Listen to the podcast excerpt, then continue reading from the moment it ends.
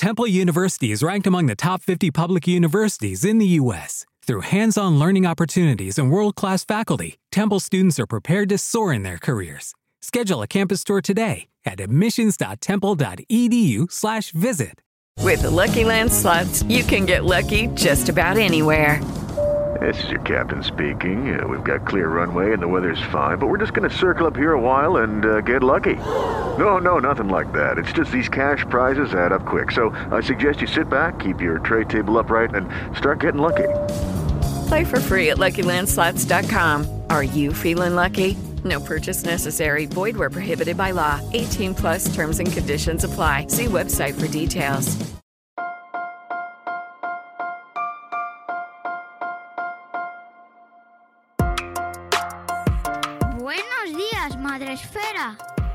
Buenos días, Madre Esfera, con Mónica de la Fuente. Para mí esta jornada fue absolutamente necesaria, fue muy enriquecedora porque no solamente escuchamos información teórica sobre ayudas, sobre bueno, pues todo el tema que acompaña a, a una maternidad dentro del autismo, sino que se unieron muchas voces, muchas experiencias y me di cuenta de que realmente todas, todas lo vivimos de una manera muy, muy, muy parecida. Reconozco que me emocioné en muchos momentos y salí de allí muy contenta, muy contenta. Esto debería repetirse muchísimo, muchísimo más a menudo.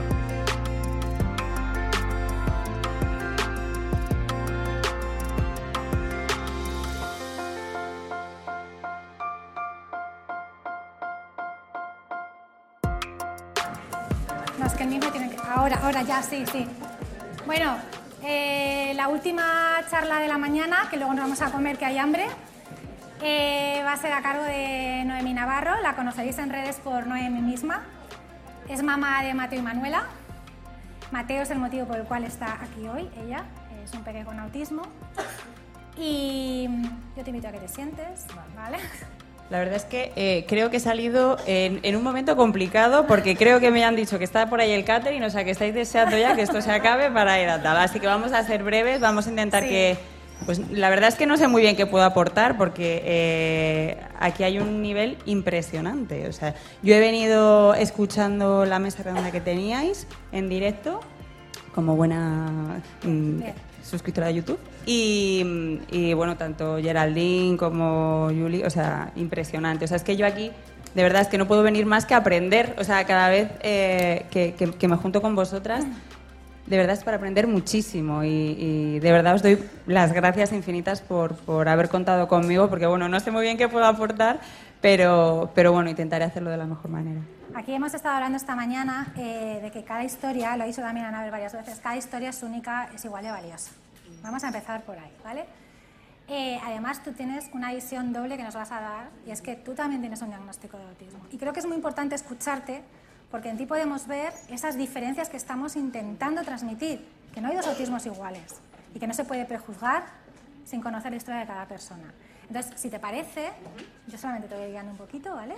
Nos cuentas cuándo empiezas a tener sospechas Sobre el autismo. sobre el autismo de, primero de Mateo. Pues mira, yo sobre el autismo de, de Mateo nunca tuve sospechas, porque yo siempre he sido una persona muy independiente y veía que mi hijo también lo era. Entonces, pues bueno, yo le daba toda la normalidad del mundo. Y fue en, en la escuela infantil donde nos dieron las primeras alertas, pues, oye, el niño no contesta su nombre, pues como contaba Julia, oye, es que parece que no enfoca y tal. Y yo estaba enfadada con la profesora. Yo decía, pero bueno, ¿qué tiene en contra de mi hijo? O sea, pues es que el niño no hace nada, ¿no? Y luego te das cuenta que realmente ellos, eh, para ellos eh, es, es heavy, ¿no? Tener que darte una noticia así, yo creo que es lo que menos quieren.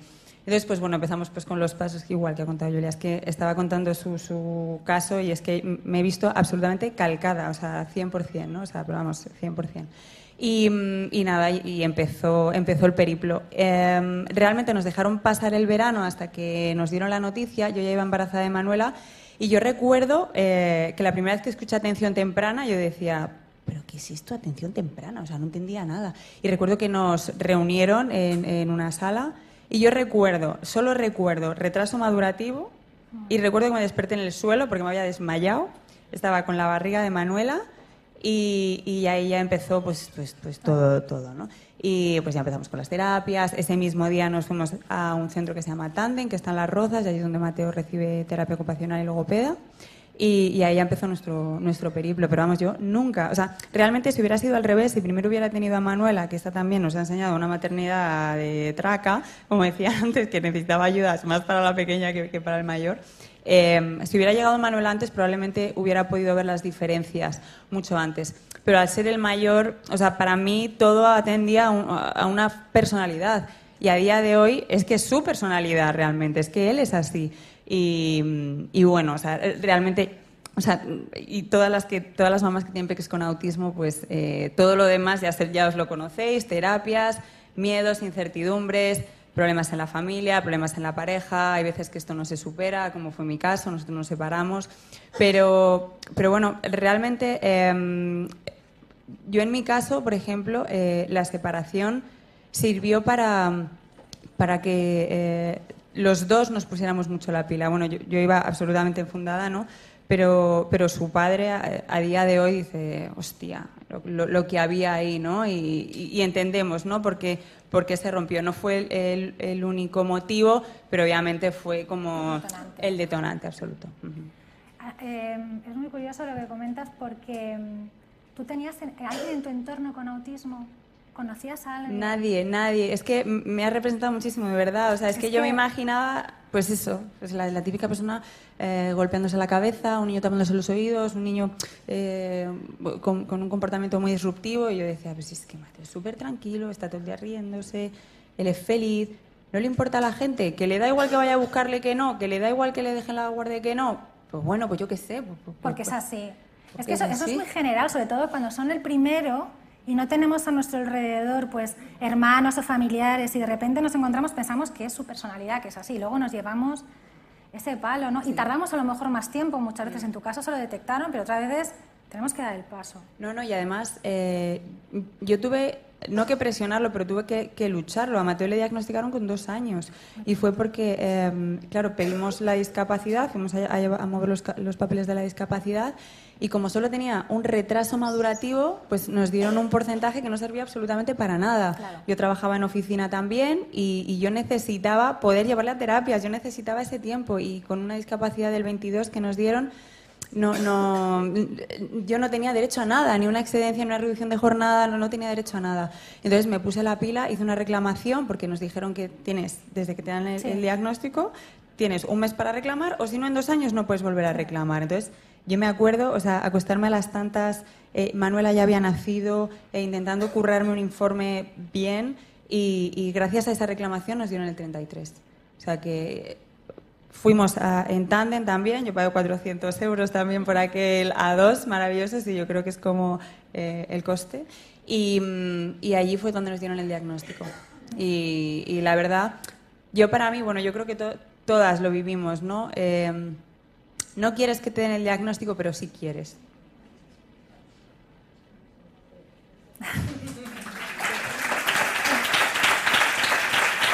Bueno, yo soy la llorona de Instagram, así que estáis todos acostumbrados a verme llorar. Es que le da mucho sentido a lo que tú estás viviendo. El hecho de que te den un diagnóstico, ella lo ha dicho muy bien, respiro. Le da sentido a todo esto y además ya sé por dónde tengo que empezar exacto, a trabajar. Exacto, o sea, realmente dices, venga, ya voy enfilada, ya, ya voy ahí, ¿no?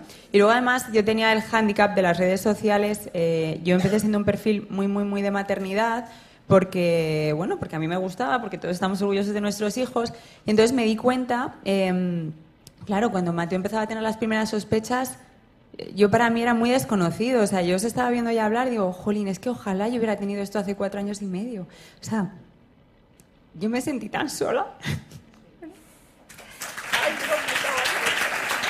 es verdad, o sea, yo me sentí muy sola, me sentí con mucha incertidumbre, me sentí con mucho miedo, porque tú a tu hijo no quieres ni que le roce el viento y de pronto dices, coño, ¿qué es esto?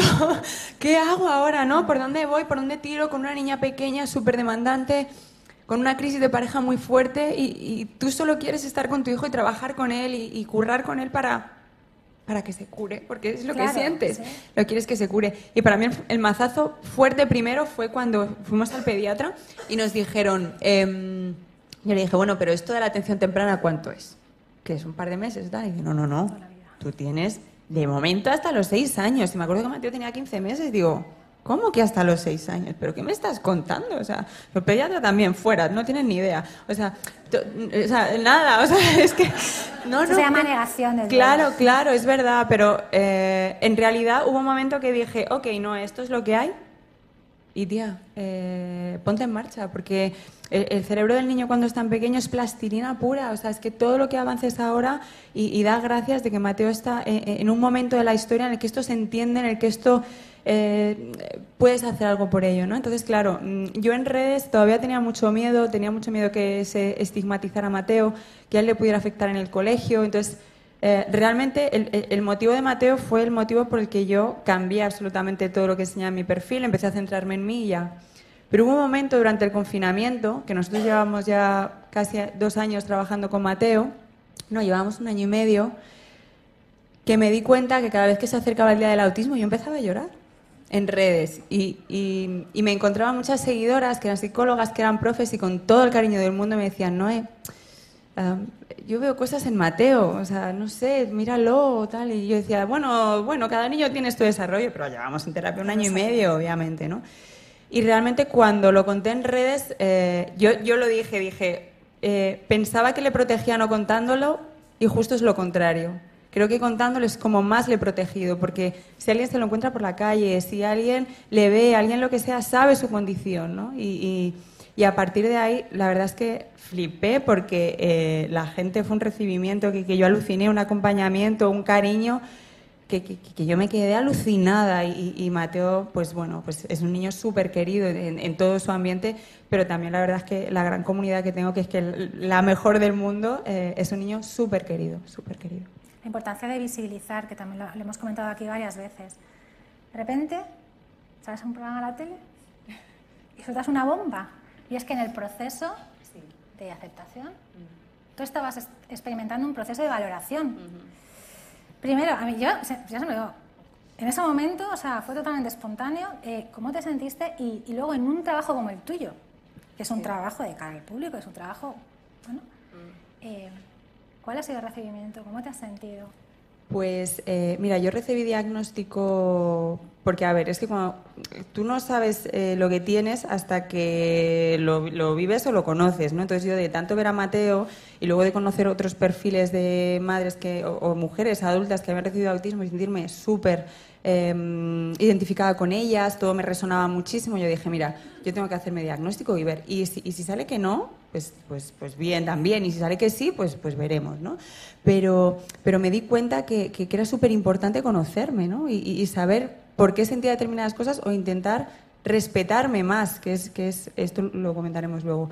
Yo recibí diagnóstico en verano eh, y para mí fue una, o sea, de verdad, yo le di muchas vueltas, dije, no lo voy a contar, si lo voy a contar, porque ya sabes cómo es la gente y esto pues se puede interpretar como que me quiero subir al carro de no sé qué, como que quiero ganar fama, como que quiero tal. Yo a día de hoy no he ganado un duro por ser autista, por tener un diagnóstico. A día de hoy no me he beneficiado absolutamente en nada. Todo lo contrario, la primera que me he beneficiado he sido yo, porque me he conocido más, me he respetado más, estoy aprendiendo que hay cosas que me cuestan, por qué me cuestan, por qué soy tan sensible a nivel em, sensorial con la piel, por qué todo me da reacción, porque me bloqueo, porque determinadas resacas emocionales, porque a mí un cumpleaños de pronto mm, me produce un agotamiento físico mayor que correr una maratón que la he corrido. Entonces, empiezo a encontrar respuestas a muchas cosas y, yo tenía mucho miedo de visibilizar. Y cuando me propusieron eh, ir al programa, lo primero, lo primero, lo primero que pedí es, bueno, yo no cobré un duro por ir, o sea, eso que quede súper claro también. Em, lo primero que pedí es, por favor, que no se frivolice con esto, porque esto es mi hijo. Y si se va a frivolizar y si, además, eh, pues Cindy es una persona cañera, Cindy es una persona polémica, y yo le dije, Cindy, te prometo que como frivolices me levanto y me voy, porque, porque esto lo primero va a mi hijo. Y todo lo contrario, o sea, trató el tema con mucho cariño, con muchísimo respeto y, de verdad con, con mucha acogida, ¿no? Y tengo que reconocer que la acogida por parte de la comunidad fue muy positiva. Yo estaba esperando a, que me llegara también el aluvión de, pues eso, de, malinterpretar determinadas cosas y todo lo contrario, lo que me encontré es un montón de mujeres que se encontraron muy representadas y que a raíz de eso han empezado a gestionar y a, valorar su propio diagnóstico, de ellas y de sus parejas. Es que es, muy común eh, ir a la valoración de tu peque y que mientras que te está reconociendo, incluso la terapeuta te diga, tú le hagas algún momento y te diga, oye, mm, estaría bien, que- porque eso ha pasado y pasa constantemente. Nosotros, el, el- eh, yo creo que donde, donde saltó la alerta es que, bueno, en, en uno de los momentos del diagnóstico le hicieron una entrevista a mi madre. Y cuando salió mi madre de la entrevista, eh, que me acuerdo que salió medio en shock, me dijo, no, es que me han preguntado cosas de ti que no recordaba y cuando las estaba contestando estaba viendo a Mateo. Y, y- y nos quedamos las dos alucinadas porque, porque yo recuerdo cómo era mi infancia. Yo soy una niña muy independiente, muy solitaria. Y yo soy una niña que me encantaba estudiar. Yo soy una niña que nunca ha dado ningún problema, súper ordenada, muy meticulosa, muy alemana. O sea, vamos, o sea, sí, sí, sí. No, no, o sea, pero escucha, cuadradita, sí, sí, cuadradita. Y claro, te das cuenta que, que eso atiende a un determinado comportamiento. Que no es lo que parece, o sea, que, no parezco dentro del espectro, pero es que a lo mejor lo que nos han explicado del espectro está anticuado, es que a lo mejor hay, que valorarlo. Ahí vamos. Ahí vamos. Ahí vamos porque la, la primera imagen, vamos a intentar objetivizarlo, ¿vale? La primera imagen es decir, bueno, un adulto con autismo, ¿cómo, cómo te enteras ahora? O sea, que vamos a ver, no es, es imposible que no te hayas dado cuenta antes. Y además, ¿cómo puedes llevar una vida tan activa? ¿Cómo puedes salir? ¿Cómo puedes ir a eventos con tanta gente? Con la ansiedad social que eso puede llegar a... Imagínate, ¿no? O sea, la persona desde fuera y decir, ¿cómo es posible? ¿no? Y es que hay un desconocimiento, es lo que estás diciendo tú. O sea, yo, eh, vamos, me identifico 100% con el concepto de masking, porque yo entro por esa puerta y hago así, no influencer, ya está. Y cuando salgo, soy la nueva autista que se va a su casa y dice, ay, Dios mío, Dios mío, Dios mío, o sea, es que estoy revuelta. Yo, mira, llevo desde, además, desde que se ha acabado el COVID, esto está lleno de eventos. O sea, ya no hablo a nivel de autismo, hablo a nivel de lo que me dedico, ¿no? Pues una premier de no sé qué, un evento de no sé qué, y todo eso es trabajo, o sea, es que tienes que estar, ¿no? Y, y yo me he dado cuenta que em, eh, yo, o sea, no es que sea actriz, pero es que entro absolutamente en el papel y digo, ok, vas ahí. Pero luego a mí eso me produce un desgaste físico que yo ya me preparo previamente. O sea, yo me cuesta comer, me cuesta dormir cuando voy a tener todo eso y yo eh, no entendía por qué me pasaban esas cosas. Yo sé que mañana, después del trote que he llevado esta semana, yo mañana me lo he guardado para estar metida en la cama. O sea, de verdad, o sea, de verdad, para estar metida en la cama, porque sé que es lo que me va a dar fuerzas para seguir la semana siguiente. Que no es lo que parece, que a lo mejor un autista tendría que ser de otra manera, pues a lo mejor es que lo que tenemos que hacer es abrir la mente y, y- y ver un poco más allá. Si tú no hicieras esa labor de masking, cuando entras en los eventos, ¿qué pasaría? Pues eh, nada, pues yo estaría absolutamente descontrolada, no podría ser escapista, porque yo no me puedo escapar, pero, pero luego tendría una resaca emocional que no sabría de dónde viene. Iré enquistándose. Y, y yo a veces noto un nudo en la garganta que no sé de dónde viene, noto que tengo mucha menos paciencia con los peques. Y claro, dicen, Jolín, es que tú al final, pues bueno, tienes una carrera, tú te diriges a mucha gente. Ya, yo me dirijo a mucha gente, pero yo le hablo a mi móvil. Es que yo estoy sola. Yo le hablo a mi móvil y, y aunque yo hable con la gente por, por, eh, por Instagram o por tal, eh, para mí no es una exposición. Para mí lo de hoy sí es una exposición. O sea, y, y digo, jolín, si debería estar súper acostumbrada. Yo estoy ahí, estoy temblando. Y subo aquí, gracias a ti, pues que, jolín, que me has acogido con muchísimo cariño, estoy tranquila. Cuando hemos grabado podcast, pues es que yo estoy sola. Entonces, para mí es muy cómodo porque yo estoy sola. Pero, pero bueno, eh, al final es ir conociéndote e ir respetándote. Aunque bueno, que en este trabajo pues es muy complicado porque, porque es que tienes que estar, es que es tu trabajo.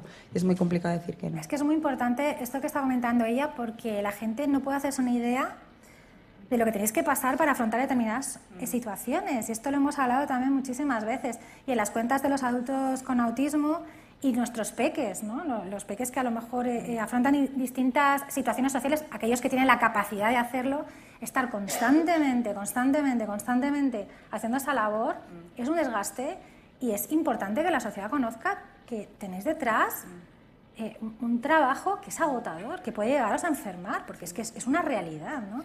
Sí, además, eh, justo es lo que tú dices, hay muchas mujeres que no saben qué es lo que tienen y de ahí hay muchas depresiones, muchas ansiedades porque no consiguen saber qué narices les pasa.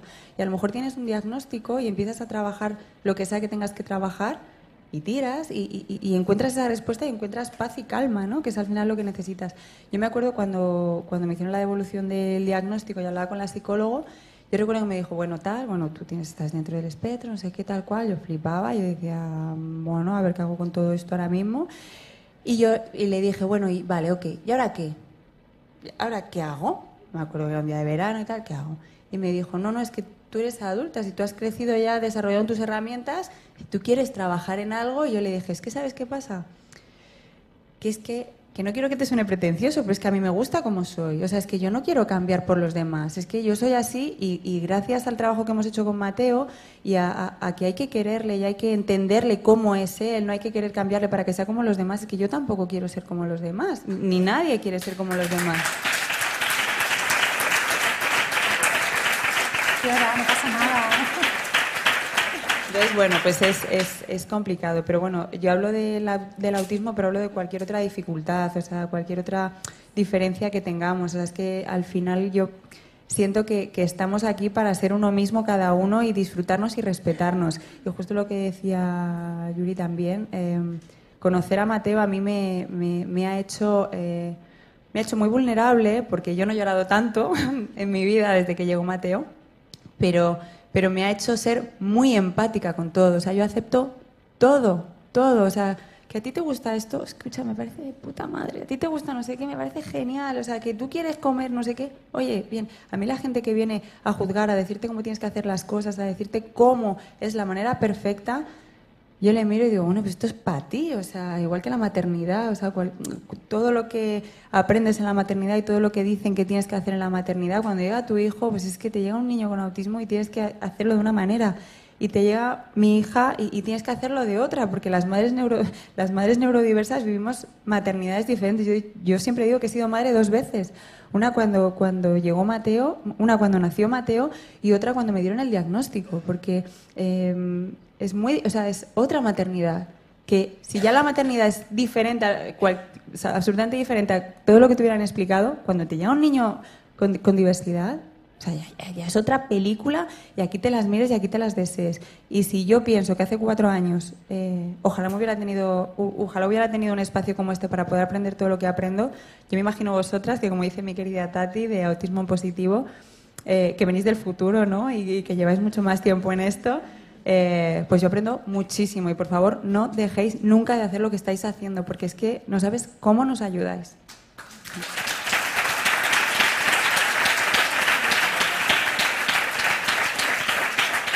Cuando, eh, cuando hablas de, las maternidades, y es verdad, porque la maternidad, ya lo, hablamos en la mesa redonda que le ha dicho a Mónica, la maternidad ya nos viene eh, y, nos, vamos, nos trae de cabeza la maternidad de un pequeño diverso, nos da la vuelta a la vida 180 grados y si encima tú tienes una neurodivergencia, ya aquello es ya. Ya es difícil gestionar la maternidad con dos niños pequeños. Cuando de repente tú un día te encuentras con una crisis, ¿cómo lo gestionas? Pues llorando. Yo lloro y ya está. Y digo, aprieta los dientes y aguanta porque porque además yo tengo esa, esa, casuística que yo estoy separada, pero bueno, muchas de vosotras, pues vuestras parejas están fuera y cuando yo estoy con los niños estoy yo sola. Eh, tengo una persona que me echa una... No, bueno, no voy a decir que me echa una mano porque curra como una jabata. O sea, a mí no viene a echarme una mano. O sea, yo tengo una persona en casa que viene por las tardes a, pues a, pues a estar conmigo y, además es una crack porque ha cogido súper bien a Mateo. Hicimos el curso de eh, Escuela de Padres de, Natalia y lo hice con ella también. Le dije, Keren, ¿tú quieres hacerlo? Y me dijo, mira, me encanta. Gestiona a Mateo, que es un lujo, y, y, yo para mí mi ayuda es esa. O sea, para mí mi, mi ayuda es la persona que tengo en casa, pero ella no está siempre.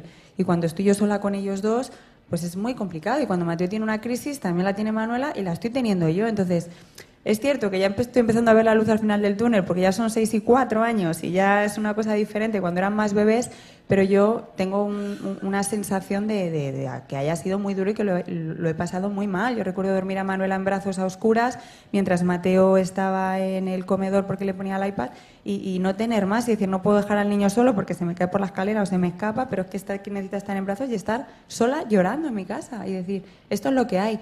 ¿Que esto no se ve en las redes sociales? Pues no, porque creo que las redes sociales están para entretener y para aprender y para reivindicar cuando haga falta. Pero a mí me gusta entrar en un perfil en el que aprenda, perfil en el que me entretenga, el perfil en el... O sea, yo creo que, limpiar mocos y pañales lo, hacemos todas. Eso mm, yo no es una cosa que quiera enseñar en mi perfil, pero y por eso enseño lo positivo, pero, pero yo lo he pasado igual de mal que, que, que todas las madres que puedan estar aquí, aunque yo no lo enseñe.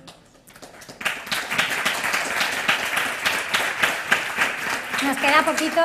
Yo creo que es eh, súper importante eh, ese paso que diste para empezar a. ese vuelco que dio tu cuenta, para empezar a hablar más de ti y al mismo tiempo hablar de Mateo, ¿vale? Hablar de la condición de Mateo. Creo que es muy importante porque las personas que trabajan en redes, con redes muy potentes como son la tuya, eh, creo que tenemos al final una cierta responsabilidad. Cuando lo tienes en tu casa, me refiero. Otra cosa es apoyar di- dif- diferentes causas y tal. Pero cuando tienes en casa, creo que tenemos esa cierta responsabilidad de compartir que dices tú.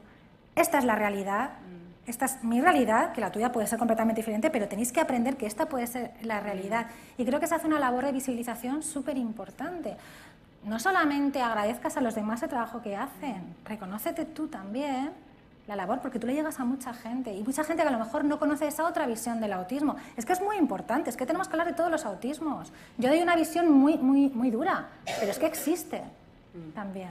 Yo, em, cuando iba a decir una cosa, es que me has dicho eso, ya me he emocionado y ya se me ha ido todo el, ar- el argumento. Em, ah, bueno, es que ya No, se- no, nos queremos ir a comer. Sí. También. Eh, es, es, es complicado, se me ha ido, se me ha ido. Iba a contar una cosa y se me ha olvidado. Así que. Estaba diciéndote que tenías que dar las gracias por... Esto. Eh, de verdad, creo que solamente la gente que se dedica a redes sociales sabe el curro que hay detrás. Hay muchísimo, muchísimo trabajo que no se ve. Y yo me siento súper orgullosa de haber creado la comunidad que he llegado solo, de verdad, o sea, esto va a sonar atópico, pero solo por poder visibilizar el autismo de mi hijo. De verdad, o sea, creo que aunque no sea el, el contenido principal, porque sí, yo hago mucho postureo, yo hago muchas cosas, lo sé, pero bueno, a todas nos gusta.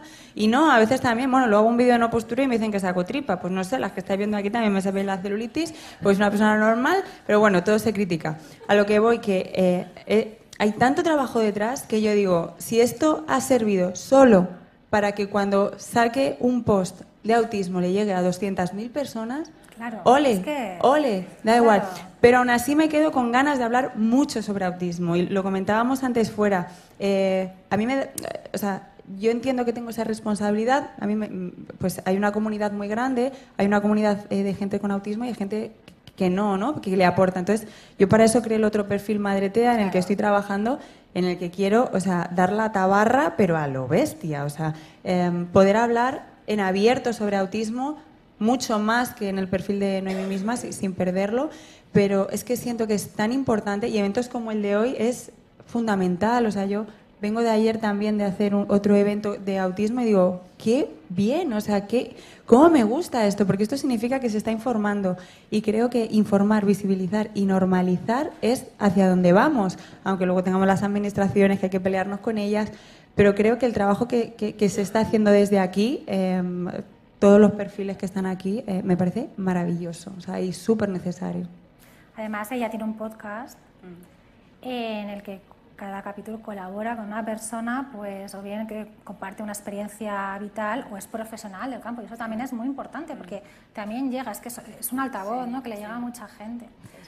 Eh, nosotros queremos darte muchas gracias porque sabemos que vienes de una noche complicada, que ha sido un poco atropello esto. Pero no era de fiesta, ¿eh? No me Era de fiesta, estaba trabajando. Que me podía haber ido de fiesta Trabajo, también. pero mm, nos, nos parecía muy interesante compartir eh, porque es, es una visión distinta, ¿vale? Y, y volvemos a repetirlo. Y es que yo creo que era el objetivo de hoy, ¿no? Repetir a esta sociedad que no hay dos autismos distintos, que todos son igual de importantes, todos son igual de valiosos, que cada uno tenemos nuestra historia personal, pero al final lo que nos une a todos es el autismo. Entonces, eso es lo que tenemos que reivindicar, ¿no? Y tú eres un perfil de esto, ¿no? Que puede pasar desapercibido, pero no, yo tengo mis propios problemas, mis propias luchas diarias, mis propias necesidades.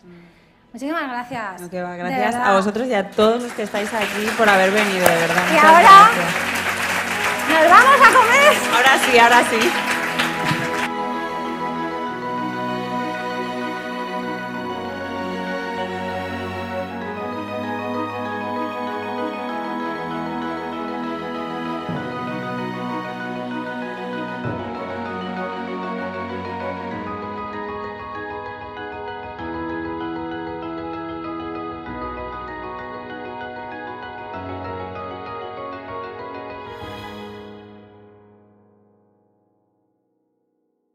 Is Ryan here, and I have a question for you. What do you do when you win?